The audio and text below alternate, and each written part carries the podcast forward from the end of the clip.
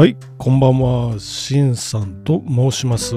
元証券マンのファイナンシャルプランナー、ストリートアカデミーで講師もやってますよ。っていうことですよね。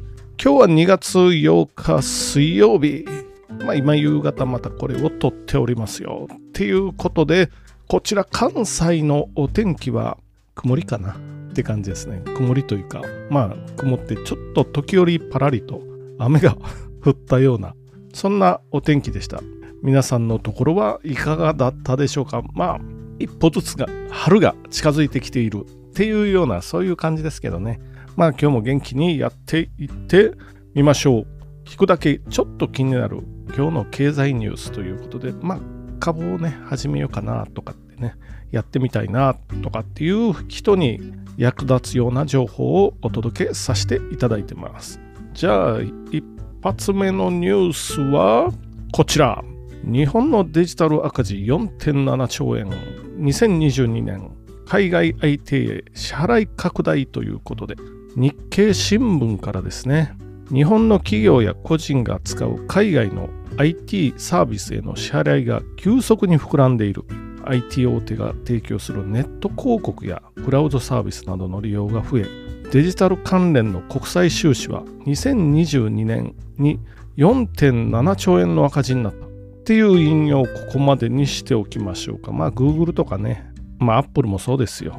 マイクロソフトもそうですよ。まあいわゆる GAFAM っていうとこですよね。そこにお金を払ってるので、まあ収支的に、国際収支的に赤字ですよっていうことです。まああと、ネットフリックスもありますしね。うん、アマゾンも、アマゾンプライムっていうのもありますよ。そういうそういうのをどんどん、どんどんというか、ちょっとずつ、ち立もですけどね、月々に直すと1000円ぐらいっていうところが多いと思うんですけど、まあ、その、あの、月額制っていうかね、サブスクというかね、まあそういうもんですよね、ちょっとずつ。あるいは無料のサービスでも、まあ Google、YouTube、まあ YouTube は Google ですけど、まあ、広告見せられてますよね。それその広告料を払ってるスポンサーは日本国内の会社が Google っていう外資外資系に向けて払ってますよっていうことでそういうのが積み重なっていってまあ経常収支あ国際収支かな赤字っていうことになってしまうっていうニュースが一つともう一つはこれに関連して経常黒字47%減まあほぼ半減ですよね。の11.4兆円22年円安で8年ぶり低水準ということで、これも日経新聞からですよ。財務省が8日発表した、まあ同じ、まあ財務省が発表してるんで、財務省が8日発表した2022年の国際収支統計によると、貿易や投資などの海外との取引状況を表す経常収支は11兆4432億円の黒字だった。ただし黒字、まあ黒字は当たり前なんですけどね。前年比47%減ということで、14年以来、2014年ですよ、8年ぶりの低水準となった。減少額は10兆円以上、比較可能な1986年以降で最大の落ち込みと。まあ、円安でね、あと、まあ、ウクライナの戦争で小麦上がりました。石油も上がりました。そして円安ですよと。ウッドショックなんていうのもありました。ということで、日本は一応貿易で、まあ、食べていってる国。あ貿易は赤字ですからね。燃料は海外から輸入してますから原発を、まあ、止めてるから輸入量も増えてどんどん赤字や貿易では赤字ですよ。っていうことですよね。で中国に輸出してますけど中国は景気悪いでしょ。あの輸出額減ってるんでね。で貿易では赤字ということなんですけれども貿易では赤字なんですけど所得収支かな？35兆3087億円の黒字ですよと。まあこれが増えてますよっていうことですよね。まあ円安になって増えてるっていうのもまあこれ所得収支って何かっていうと自動車メーカーとか、まあ、日本国内の企業の海外子会社からの配当なんかですよね。あともう一つはサービス収支。これは赤字ですよということになります。サービスっていうのは旅行とかね、ああいうやつかな。そういうお話ですね。で、経常収支は結局11兆円。まあそういうのを差し引き、足したり引いたりしてるのが経常収支ということになるので、まあ一応黒字ですけれども、まあこれが赤字になったら多分ね、経常収支が赤字になると、もう結構危機的かなというふうに思います。で、輸出してる主なもの自動車あるじゃないですか。で、自動車で一つニュースが来ております。ブルームバーグからガソリン車禁止の前に再エネ整備 EV 転換には電力足らず。トヨタ氏トヨタ会長かな。まあポイントは水力発電と浮体式太陽光パネルの組み合わせで原発30基分になりますよと。あこれはトヨタ会長が言ってるお話ですよ。あ前の社長ですよ。トヨタ社長。EV だけ EV というのはあの電気自動車ですよ。電気自動車だけにする資源は地球にはない効果的に使うべきとトヨタ幹部と。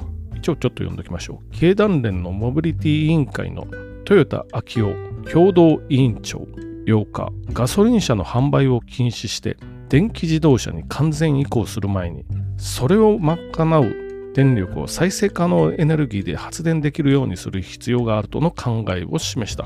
まあ、要するに、まあ、自動車、まあ、電気自動車、なるべくね、先送りしたいんです、本当は日本としては。ただし、これは実は危ないかもしれないです。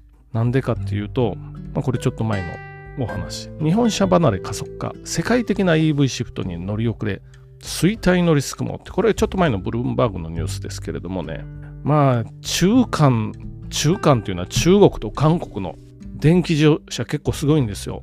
韓国、ヒョンダイ自動車。ヒョンダイっていうのは現代って書いてヒョンダイ。アイオニック。これ、車両価格400万円台でありますよと。ところですよね。で、どんな車かっていうと、ざっくり言うと、まあまあかっこいいですよ。時間時間を超越した独創的なデザイン。まあちょっとね、あのホームページ見てますけどね。これ、まあ日本だとヒョンダイのこのロゴが入ってる車、まあほとんど見かけたことないですけど、まあまあ売れないと思うんですよ。まあいきなりはね。いきなりは売れないと思うんですけれども、例えば、そうですね、シート配置がいろいろ変えられるとか、まあそれ日本の車もいろいろありますよ。電気自動車用、ミシュランタイヤとかね、電気自動車専用プラットフォーム、適用することで従来の内燃機関車まあエンジン車ということですよね。見られなかった車内空間を実現しました。みたいに書いてますよ。フラットフロアをスライドコンソールなど適用した車内デザインは搭乗者の状況に合わせて最適なスペースを作ります。これまあいろいろね電気自動車っていうとどうしても我々の常識だと充電に一晩かかるんじゃないみたいな感じなんですけどまあ実はテスラもねあれ満タン充電にするのに数十分、数十分、15分とか20分で結構充電できるんですよ。で、このアイオニックもあの日本の企画でチャデモっていう電気自動車の充電する企画があるんですけれども、30分でバッテリー残量10%から80%までいきますよと。このホームページに書いてますよ。30分で充電ですからね。っていう、そういう車が出てきてます。日本でも売り始めてますよ。市場もできますよ。かたや中国の電気自動車、100万円台ですから。しかも中国の電池性能結構いいんですよ。で、日本車がもう、日本車っていうか日本のメーカーが電気自動車で勝負するとしたら、中おそらく中国でバッテリー買うしかないです。でもう一回ブルームバーグのニュース、あ、ニュースじゃない、記事に戻りますよ。日本車離れ加速化、世界的な EV シフトに乗り遅れ、衰退のリスクの、まあさっき言いましたけれどもね、ポイントは、世界の EV 販売ライ、EV っていうのは電気自動車の販売ランキング。日本のメーカーは上位20社に入らずですよ。で、すでに遅すぎる可能性もありますよっていう、っていうお話ですよね。まず、テレビの世界でダメになりました。今、まあ、日本国内だとあのソニーとかなんとかありますけど、外に出ていったらもうダメなんですよ。韓国メーカーとかね、はたまた中国の液晶テレビとかそういうお話ですよね。で白物家電ももうダメですよね。日本国内だとまあ日本の電機メーカーしか目につかないような状しかっていうこともないかな。ちょっとよそのメーカー目につけてますけど、やっぱりね、中国のハイアールとか安くて、まあまあ物が良くてみたいなところですよね。で、我々にとってまあ身近なのはスマホですよね。日本のメーカー何社残ってますか、スマホ。っていうと、京セラがなんか縮小かなんか最近言ってたような気がしますね。あのスマホの作るの。まあソニーぐらいかな。残ってるのっていうことですよね。まずアップルですよね。まあ日本で売れてるのは。アップルですけどあれ作ってるのは台湾の組み立てメーカーとかですよね。で、他にはサムソンっていうギャラクシーとかですよね。韓国ですよね。で、他には中国のシャオミとか、あと、まあなんかありますよね。いろいろ中国のスマホメーカー。安くて、まあまあ品質も良くて。ということで、日本のメーカーがこれどこに残ってますかっていうお話。まあゼロとは言わないけど、どんどん少なくなってきて、影響力少なくなってきてますよっていうお話。これ同じことが今自動車で起こりつつあるということで、日本の自動車産業って500何十万人の550万人ぐらいかな雇用者数いるのでここが終わったら日本が本格的に終わるんじゃないかなというそういう感じですよね。まあ国内では日本の自動車メーカー売れるかもしれないですよ。トヨタとかね日産とかねエンジンの車。でもヨーロッパとあ他のアジアとで北米とかで売れなくなったらこれどうやって日本は最初のニュースの経常収支とか貿易収支貿易赤字ただ赤字みたいな感じですよね。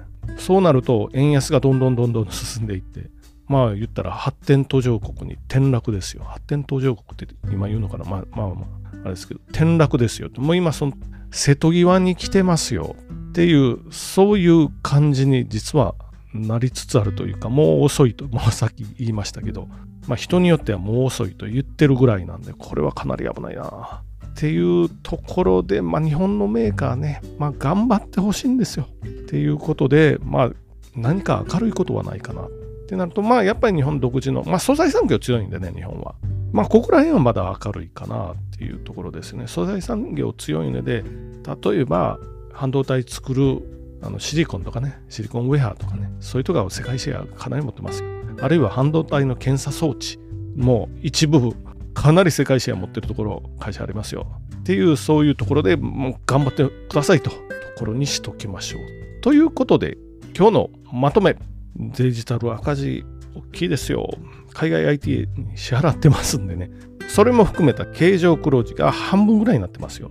ということですね。っていうのが一つ。で自動車の電気自動車。なかなか日本国内ではまあ電気が足りないんじゃないって言ってますけど、海外はその隙をついてどんどんどんどん EV 化していってますよ。このまま放置するとかなりやばいですよ。っていうようなこの大きなニュースが2つということで、今日もじゃあご清聴ありがとうございました。じゃあまた明日やっていきましょう。ありがとうございました。